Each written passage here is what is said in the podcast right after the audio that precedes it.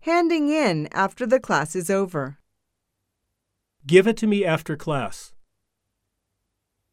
Hand in your assignment before you leave.